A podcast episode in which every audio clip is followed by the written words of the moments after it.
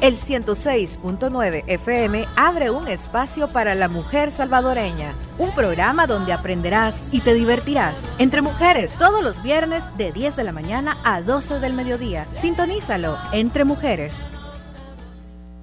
La entrevista de hoy, entre mujeres.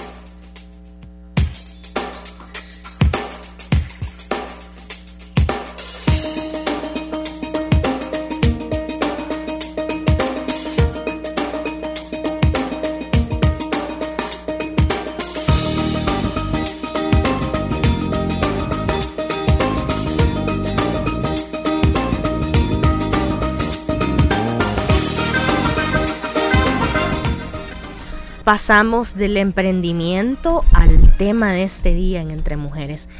Algo muy importante que nunca dejamos de lado en este programa es la vida, la reivindicación de los derechos de las mujeres y por supuesto la protección a su integridad, ¿verdad? Y qué bueno hacerlo a través del periodismo. Esto eh, pues es un tema tan relevante en estos tiempos y bueno, tantas cosas que están sucediendo, ¿verdad? En, nuestro querido país que no deberían de suceder, pero que es, la realidad que estamos teniendo en estos momentos. El tema de hoy eh, va a estar en manos de una periodista amiga y compañera de lucha también, ¿verdad? Es periodista feminista. Eh, me refiero a Mónica Campos, ella es parte de Gato Encerrado y eh, pues está por acá para acompañarnos en este tema de hoy en Entre Mujeres. Muy buenos días, Mónica. Buenos días, muchas gracias por la invitación y un saludo a todas las mujeres que nos están escuchando en este programa.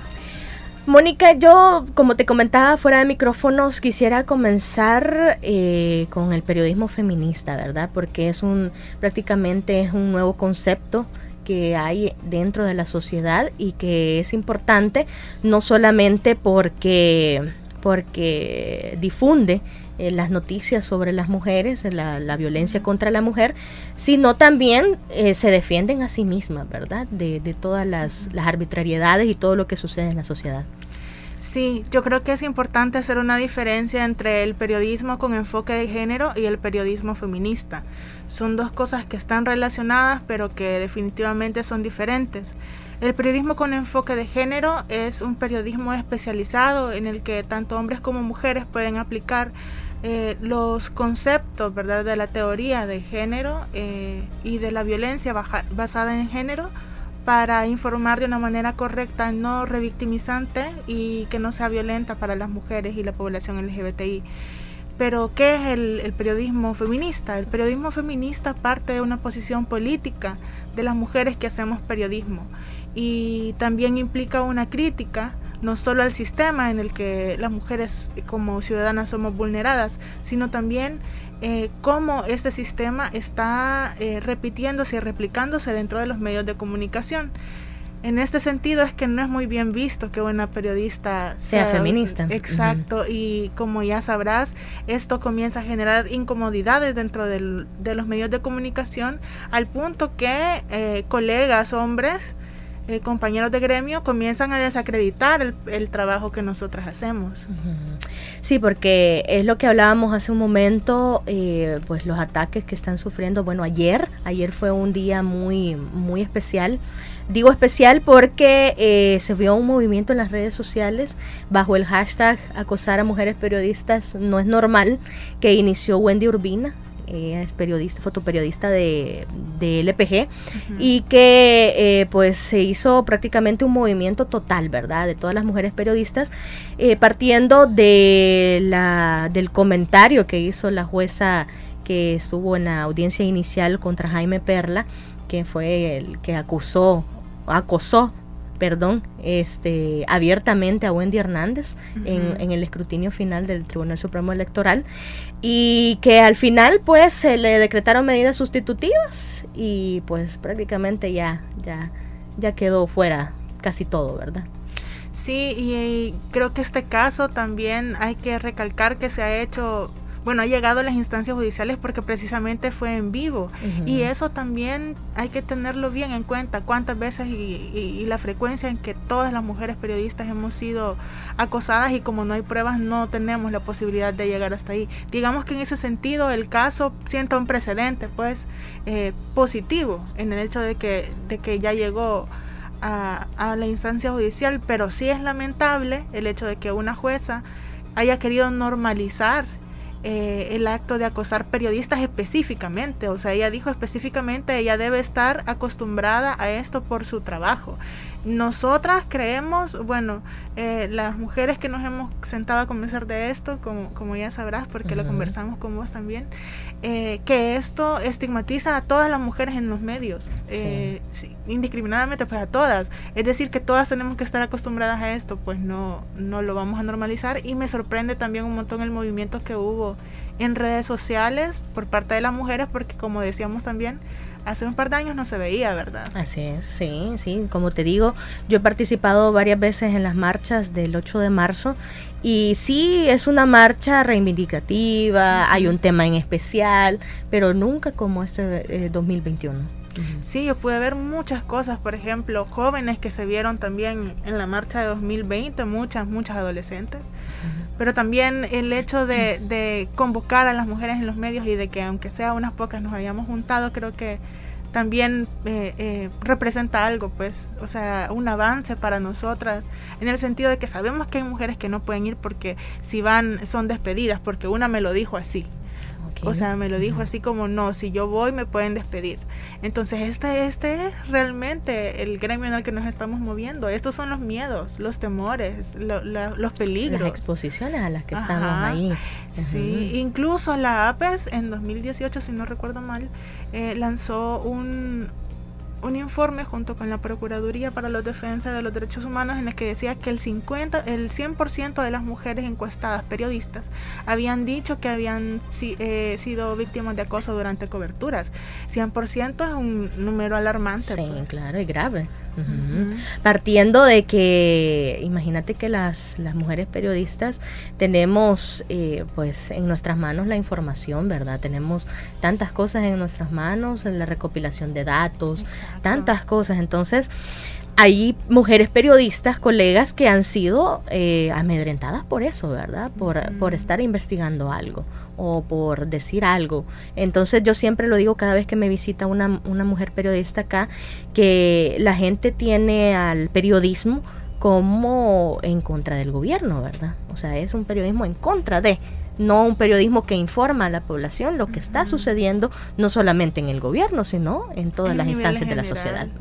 Claro, es que el, objetivo principal del periodismo eh, de alguna manera es fiscalizar al poder en general, no solo a uno de los de los poderes del Estado, pues, o sea, lo que buscamos como periodistas siempre es tratar de informar desde una visión de ciudadanía, pues porque nosotros al final también somos ciudadanía y, es un servicio el que prestamos, pero simpatizantes de, de, cualquier político, no solo del gobierno, digamos, si han llegado a amedrentar periodistas y nada más ayer yo les comentaba también... Eh, que a una de nuestras colegas en Gato Encerrado comenzaron a... Karen Moreno, ¿verdad? Sí, circularon fotografías eh, de ella, de su cuenta privada de Instagram, relacionándola con un diputado que ella jamás en su vida ni siquiera lo ha visto, pues.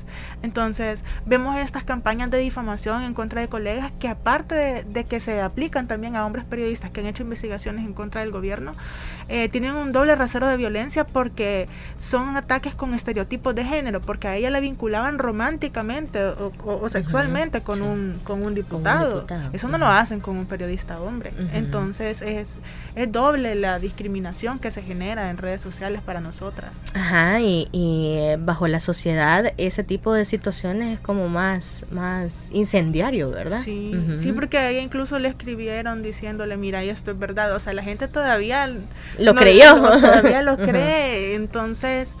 Y el objetivo de todas estas acciones por parte de estas personas es dañar nuestra credibilidad, que al final es lo más valioso que tenemos.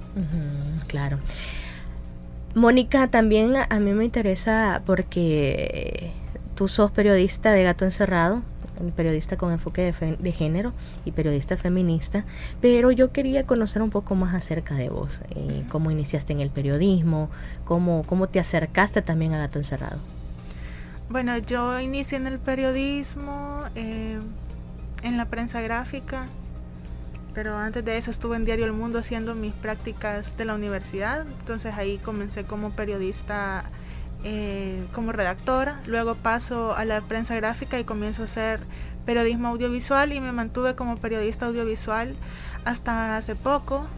Eh, digamos que la mayor experiencia que yo puedo tener profesional es en periodismo audiovisual y más recientemente en cortos documentales, pero también paralelamente... vamos a hablar de eso también.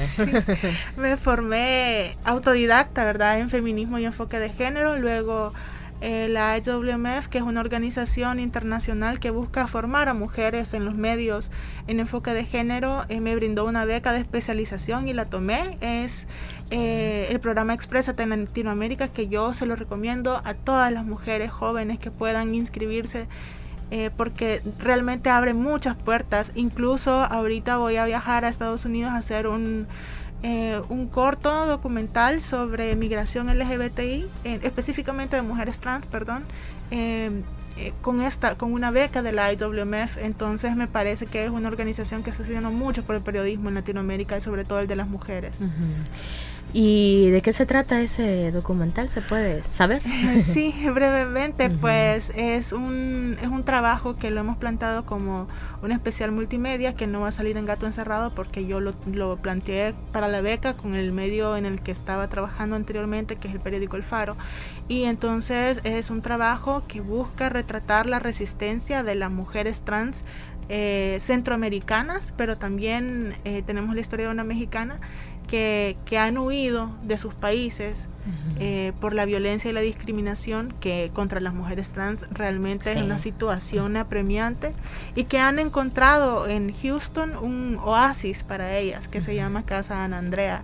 Esta casa es dirigida por una mexicana, una mujer em, trans mexicana que ha logrado gestionar eh, donaciones y fondos y ahora eh, tienen toda una organización para sacar a las mujeres de ICE y resguardarlas y, se hacen cargo legalmente de ellas en lo que se les eh, arreglan su condición de asilo o se les hace cambio de, identidad, de género y todo eso también. Entonces, eh, lo que buscamos es visibilizar, ¿verdad?, estas apuestas que hay en, en, por parte de la comunidad trans latinoamericana eh, que no se pueden hacer aquí porque aquí ni siquiera tienen... no hay protección para las mujeres. Sí, y ellas no tienen ni siquiera uno de los derechos más importantes, que es el derecho a la, identidad. De ese parten muchos derechos.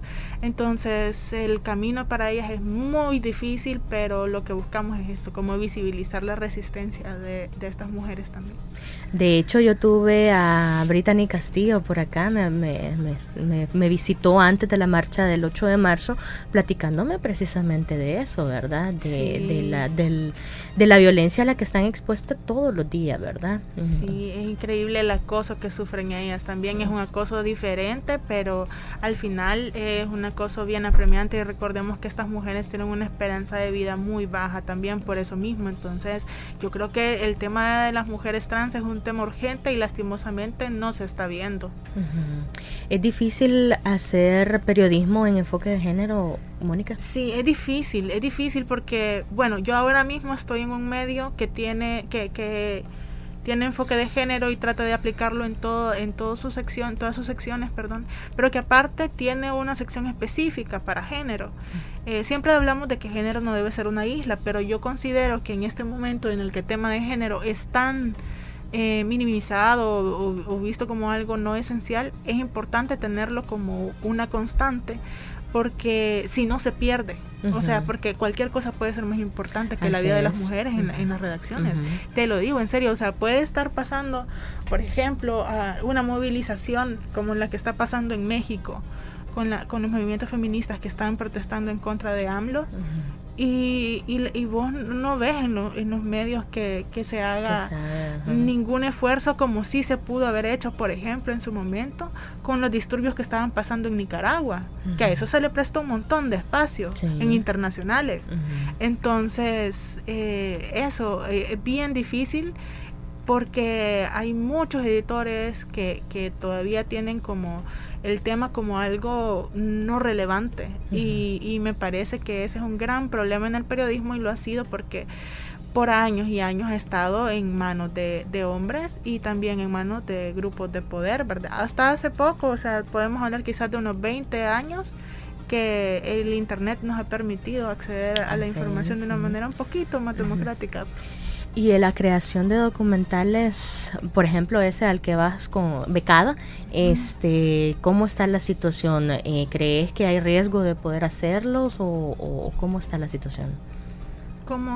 Es decir, eh, fíjate que hace unos días eh, platicando con Marcela Zamora, que ella es documentalista también, eh, ella me platicaba que, o sea, el, documentalismo ha sido por años una, una actividad en la cual pues se representan problemas sociales, ¿verdad? Generalmente.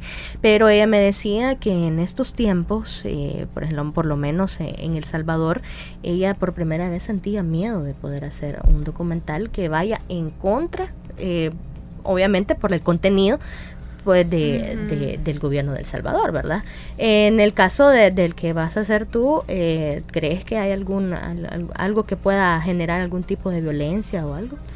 Pues yo creo que cualquier contenido que no esté en la línea de lo que el gobierno ahorita quiere hablar o decir o promocionar, porque también es bien importante identificar que el presidente genera como de qué vamos a hablar. O sea, eh, lo que quiero decir es que él pone su agenda y a veces caemos en hablar de lo que él quiere, ¿verdad? En este caso, yo creo que eh, al gobierno realmente no le importa y el tema de LGBTI y es por eso que nosotros queremos visibilizarlo desde el trabajo.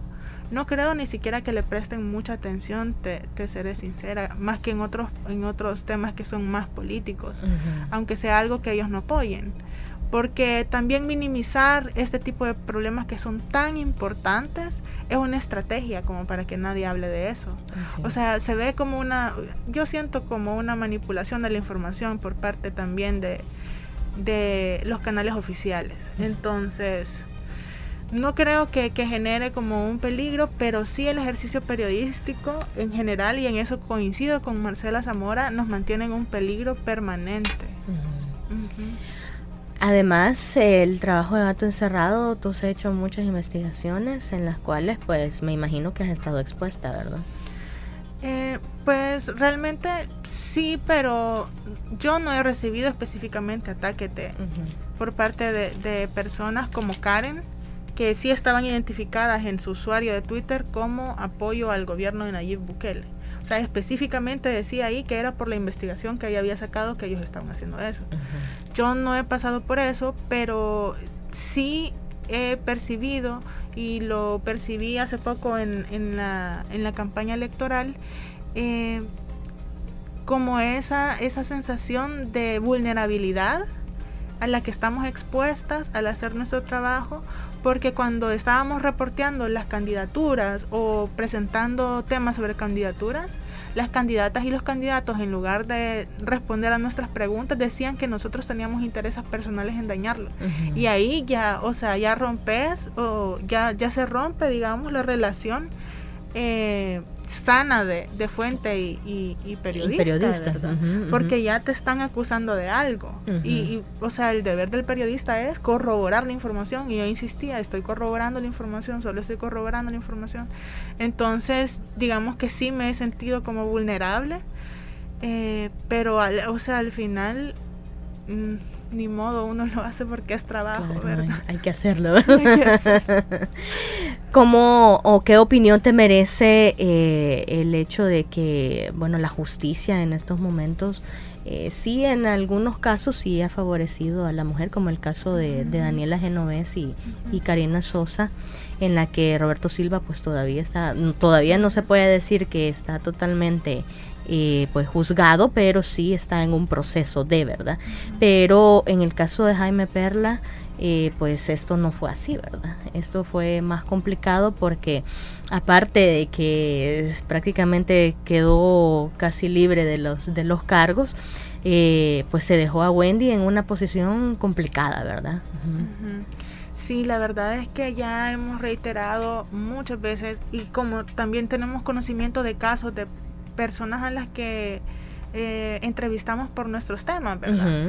Que nosotras que llevamos eh, enfoque de género y en gato con Karen. Y también yo que he trabajado otros temas referentes al sistema judicial y, y, delitos eh, contemplados en la ley, sí nos hemos dado cuenta de que las juezas y los jueces no aplican el enfoque de género a la hora de emitir sentencias, a la hora de realizar fallos, de analizar la, la prueba que llega a ellas y a ellos. Y esto es bien grave. Por ejemplo, yo conocí el caso de una chica a la que eh, le, bueno, le había violado uno de sus ex amigos, ya no era amigo pues, a partir de una violación, obviamente ya no era su amigo. Y que la jueza le decía en la audiencia, ay, pobrecito el muchacho, y cosas así, y que al final lo dejaron libre y no le notificaron que lo dejaban libre con, la, con el riesgo que puede ser que esta persona esté libre sabiendo que ella lo denunció. ¿Por qué crees que sucede eso dentro del sistema judicial? Pues no tenemos más explicación que el hecho de que de que no están formados en enfoque de género ni las juezas ni los jueces, porque igual en este caso que comento era una mujer, era una jueza. O sea, real, o sea, no podemos hablar de que solo son los hombres y al final es que es un sistema, pues cultural enquistado en nuestra sociedad en la que la mujer tiene la culpa por A o B razón. Entonces se justifica al agresor. y, específicamente en casos de mujeres es muy común que se justifique al agresor y se hacen juicios de valor sobre, sobre cosas que deberían de apegarse a la ley. Por ejemplo, en el caso de Wendy Hernández, la ley es bien clara, el, artículo es bien claro y ella eh, hace una interpretación la jueza y dice, o sea, hace una interpretación sobre el rol de ella en su trabajo y que tiene que estar acostumbrada a eso. O sea, ¿por qué vamos a estar acostumbradas a que se nos cometa un delito que ya está contemplado en la ley? Entonces las interpretaciones son muy, muy, muy graves, es muy cargada de estereotipos de género, es una cuestión bien sistemática también en todo el sistema judicial y no solo en el sistema judicial, también en el sistema de salud. Ahora, viendo el caso de Manuela, que ha estado como en la, en la, en la Corte Interamericana de Derechos Humanos, eh, se ve que todo, en todo el sistema, en todo el Estado, en toda la sociedad, entonces es una labor de educación de todas estas personas que son funcionarias y funcionarios públicos, pero también nos surge una educación integral en, en enfoque de género desde las escuelas, pues, o sea, es una cuestión que tiene que ir cambiando, es una estructura mental que tiene que ir cambiando. ¿Vos crees que eh, a partir de la creación de la ley, que es la ley especial para una vida libre de violencia contra las mujeres, eh, se ha avanzado algo a partir de esa ley? Yo creo que la ley es súper, súper importante y es un gran avance y un gran logro. Eh, se han logrado concretar varios casos, ¿verdad? Se han logrado concretar varios casos y ahora tenemos cómo nombrar eh, los hechos de violencia a nivel jurídico. Creo que eso es muy importante, sin embargo la aplicación sigue siendo deficiente y lo vemos en casos como este. ¿Crees que la presión social hace también su papel para, para que la, el sistema judicial acciones contra estos agresores? Yo creo que sí. En el caso, por ejemplo, de Daniela Genovés, eh, también está el, podemos decir el hecho de que es una figura pública y que Wendy Hernández también. ¿Y qué eh, pasa con las que no son figuras públicas? ¿Qué pasa con las que, que, hemos sido acosadas en medios y no tenemos como... Es que esa es la otra cosa, que la ley puede ser muy buena, pero el sistema judicial te pide pruebas eh, para un delito de acoso, por ejemplo. Y un acosador no generalmente no actúa a la vista de toda la gente. Bueno, en el caso de Wendy creo que fue bien fue bien obvio y digamos que en ese sentido por eso es que ha llegado a la instancia judicial pero un acoso sexual laboral en una redacción en el que en la que el, el agresor espera que ella esté sola o que se meta a la cocina. ¿Cómo comprobas eso? Y el sistema te pide que comprobes que hubo acoso. Entonces, se piden pruebas para un delito que se hace en lo privado. Y la Corte Interamericana de Derechos Humanos, perdón, la Comisión Interamericana de Derechos Humanos, eh, dijo en una de sus sentencias que tienen que eh, modificarse, digamos, o, dársele más preponderancia al testimonio de la víctima en los casos de delito sexual precisamente por esto. Pienso que sí, porque imagínate vos por tu condición de mujer te sentís ofendida, o sea, la ley te tiene que respaldar de alguna manera, ¿verdad? Claro, por supuesto, pero se piden, se siguen pidiendo pruebas para delitos que, se hacen en lo privado. Entonces es una cuestión bien problemática para las víctimas porque ¿qué es lo que hacemos? No denunciamos. Así es. Eso estábamos hablando, fíjate que la primera entrevista de ahora fue con la, bueno, una procuradora auxiliar de la Procuraduría General de la República, este, y eso hablábamos, que imagínate que la Procuraduría tiene la función de participar en este tipo de actos, de actos legales, ¿verdad? Ya sea violencia contra la mujer, contra la niñez y adolescencia, etcétera, ¿verdad? Pero le comentaba yo a la procuradora que que mucha gente no sabe que la Procuraduría puede intervenir primero, ¿verdad? Segundo, este, si la mujer es, es amenazada, de alguna manera tampoco va a ir a, denunciar, ¿verdad? Principalmente porque sí le dan un respaldo legal, pero no un respaldo de seguridad, ¿verdad? Es decir, si, si la persona o el agresor se da cuenta de que ella lo ha denunciado ante una autoridad, entonces, este, pues cada, queda siempre expuesta, ¿verdad?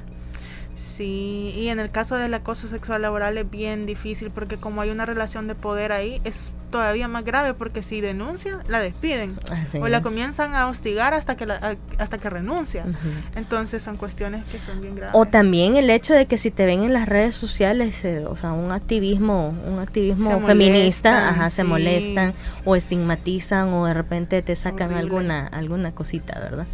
Sí, y también la violencia no solo es a nivel sexual o directa, también hay violencia simbólica, burlarse de la compañera porque mucho se queja, ay, esta mucho se queja, es bien brava, ay, es feminista.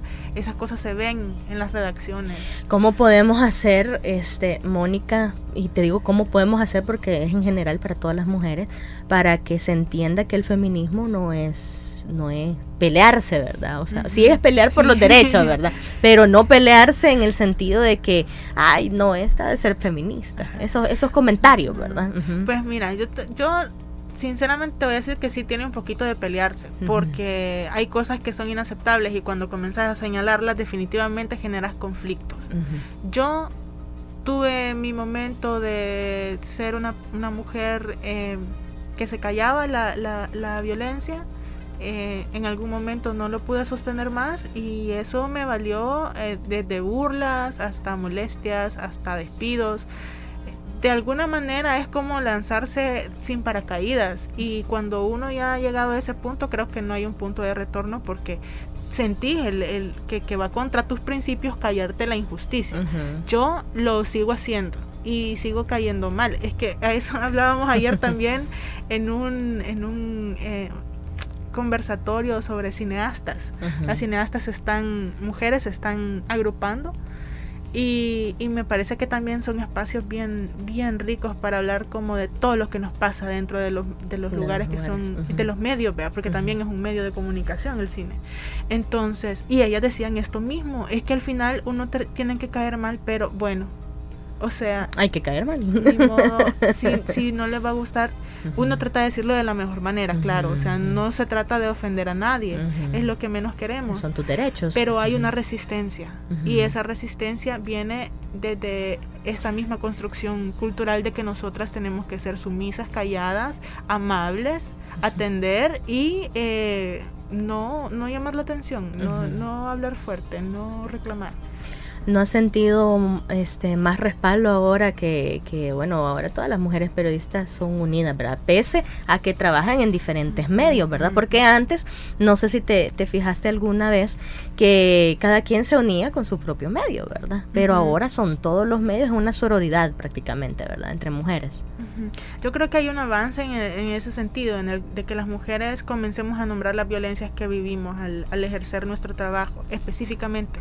Creo que sí, que hay un avance. Todavía hay mujeres que tienen miedo, todavía hay compañeras que no, no se atreven o que se pronuncian a medias.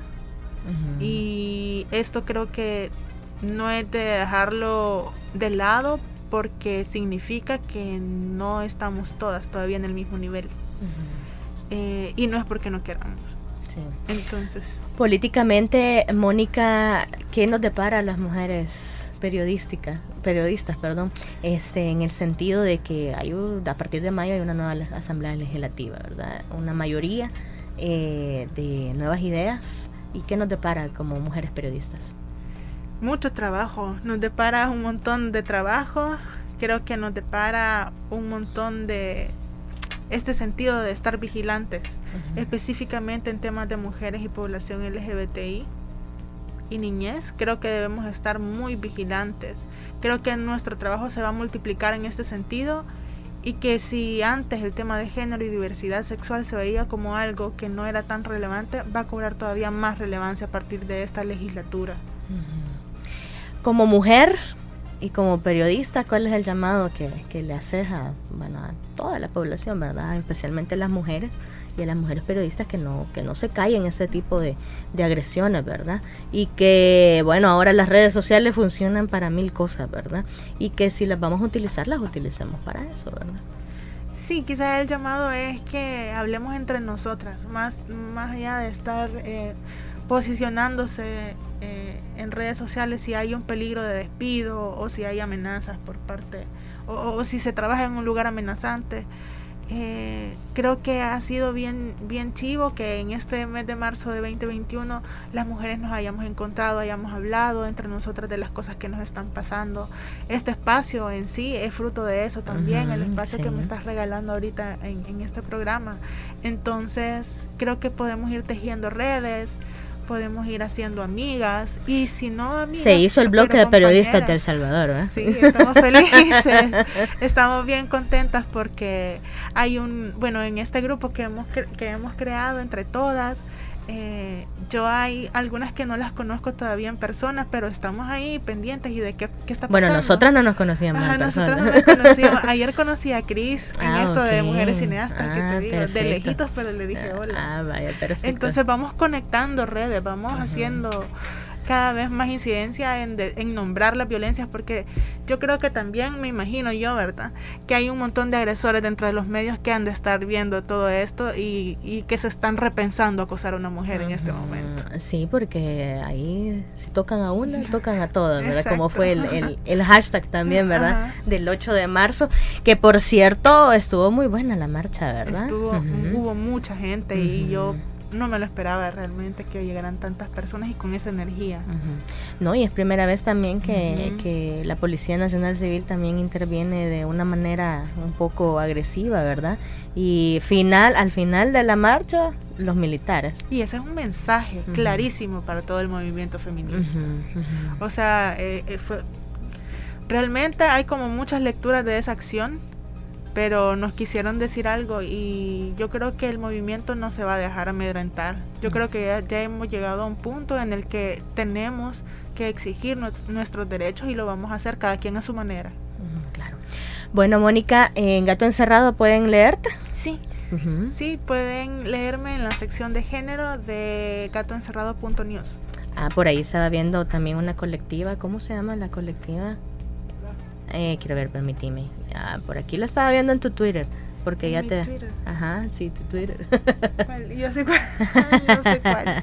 ¿La palabra incómoda? Ah, la palabra incómoda es mi blog personal. Ah, tu blog personal. Ah, también pueden leerte ahí. Sí, ahí escribo. Bueno, escribí eh, desde 2019, si no me equivoco, mayo de 2019 porque no encontraba espacios para escribir en el medio en el que trabajaba, no me dejaban publicar cosas sobre feminismo, entonces dije, bueno, voy a abrir mi blog y eh, la, gente lo recibió, específicamente las mujeres lo recibieron de una manera que yo no me esperaba.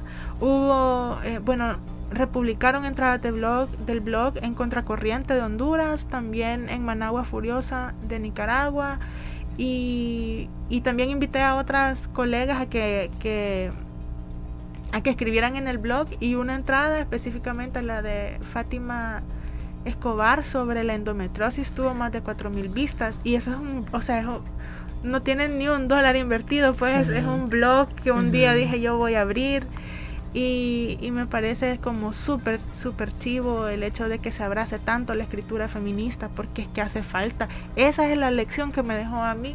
Ok, perfecto. Eh, bueno, Mónica, te quiero dar las gracias por haberme acompañado. Esperamos que podamos tener un tema más adelante y puedas acompañarme para, para analizarlo, ¿verdad? Porque realmente el tema del feminismo y la lucha por la reivindicación de los derechos de las mujeres, pues es un tema vigente, ¿verdad? Es un tema que nunca pierde vigencia y que poco a poco van saliendo nuevas cosas, nuevos casos que nos generen esa, ese tipo de opinión, ¿verdad? Sí, muchísimas gracias por invitarme al programa. Estoy súper contenta de haber estado aquí, de tejer esta red que esperamos que siga creciendo.